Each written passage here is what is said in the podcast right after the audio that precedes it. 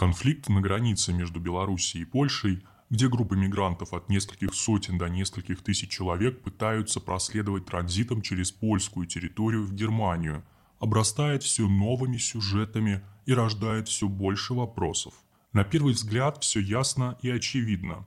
Варшава заявляет, э, что защищает Европейский Союз, стабильность и безопасность которого находится под угрозой гибридной атаки режима Лукашенко – ну а Минск э, поясняет, что мигранты хотят реализовать свое право на подачу прошений о предоставлении статуса беженца в ЕС, и что все эти люди, в том числе женщины и дети, не представляют угрозу безопасности и не ведут себя агрессивно.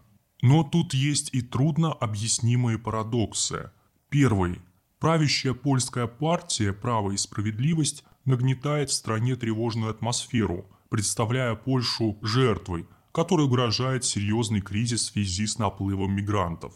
При этом польские эксперты заявляют, что мигранты не собираются оставаться в стране, а следуют в богатую Германию. Только за последние полтора месяца через Польшу их проследовало около 6 тысяч человек.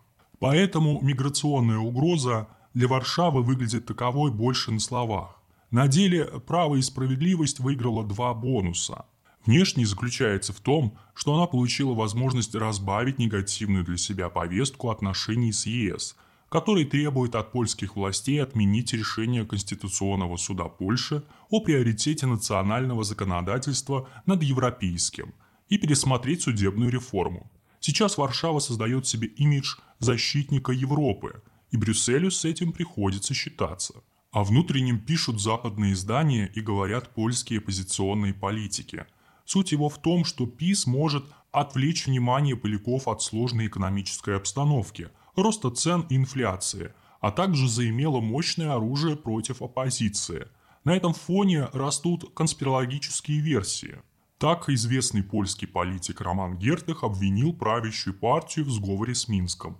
Он задается вопросом, почему Лукашенко усиливает правительство права и справедливости, и отвечает, потому что он в согласии с ними. Второй парадокс. Неопределенной выглядит реакция на кризис ЕС и НАТО. Даже проевропейски настроенные польские издания отмечают, что ни Польша не пытается привлечь международные организации к урегулированию ситуации, ни сами ЕС и НАТО не очень к этому стремятся. Активность проявляют сегодня разве что немцы – Президент Еврокомиссии Урсула фон дер Ляйен призвала страны-члены ЕС окончательно утвердить расширенную систему санкций против белорусских властей, ответственных за гибридную атаку. В свою очередь, глава МВД Германии Хорст Зейхофер в интервью Билд попросил Брюссель принять меры, чтобы помочь остановить приток мигрантов на польско-белорусский рубеж и поддержал строительство стены на границе с Белоруссией. Но в самом Евросоюзе нет однозначного мнения о том, какими реальными действиями страны-члены могли бы оказать содействие Польше. Далеко не все они симпатизируют Варшаве. К тому же в ряде государств свежи воспоминания о том, как ЕС бросил их на произвол судьбы во время предыдущего миграционного кризиса, когда сотни тысяч мигрантов штурмовали их границы.